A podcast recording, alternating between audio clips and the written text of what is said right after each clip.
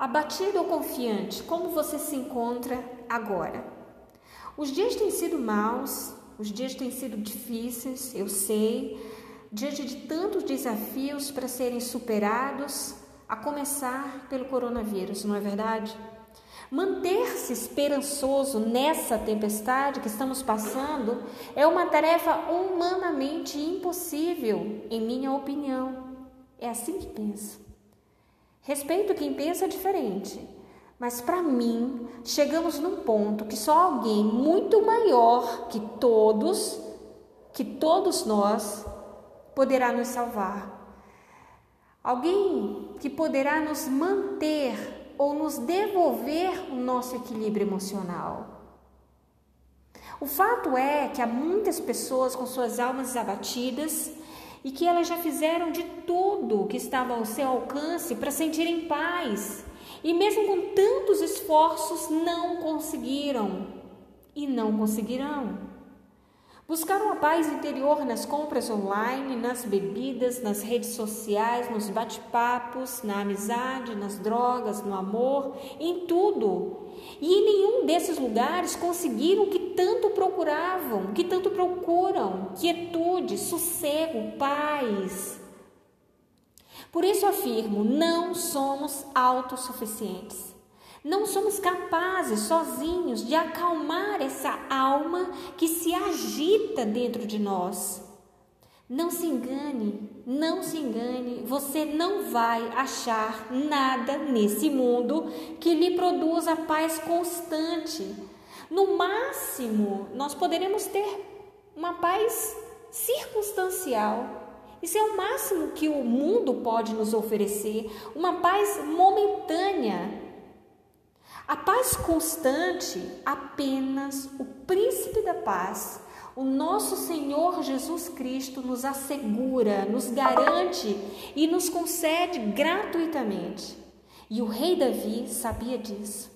Tanto que no Salmo 42, versículo 11, ele disse: Por que estás abatida, ó minha alma? E por que te perturbas dentro de mim? Espera em Deus pois ainda o louvarei.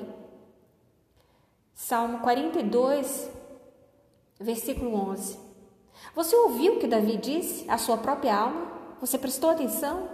Eu vou repetir, caso esse trecho do texto bíblico tenha lhe passado despercebido. Davi disse para sua própria alma: Espera em Deus, pois ainda o louvarei.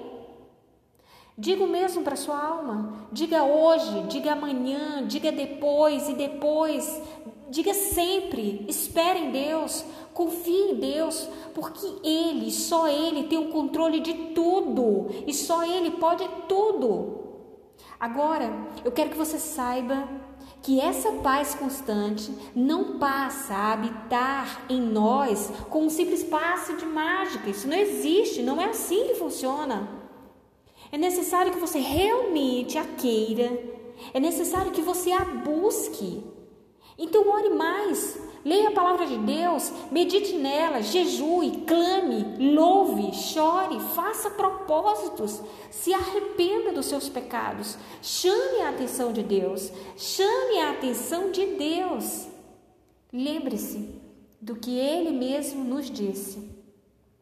Então me invocareis Passareis a orar a mim, e eu vos ouvirei. Buscar-me-eis e me achareis quando me buscardes de todo o vosso coração. Buscar-me-eis e me achareis, e me achareis quando me buscardes de todo o vosso coração.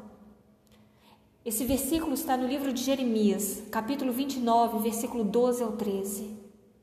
Não se esqueça, me achareis quando me buscardes de todo o vosso coração. Busque a Deus, busque a Deus hoje mesmo, busque a Deus todos os dias e você encontrará a paz, a paz que o mundo não pode lhe dar, a paz constante, a paz que não depende de circunstância, a paz de Deus só Ele pode lhe dar. Deus abençoe você, fique na paz e até a próxima.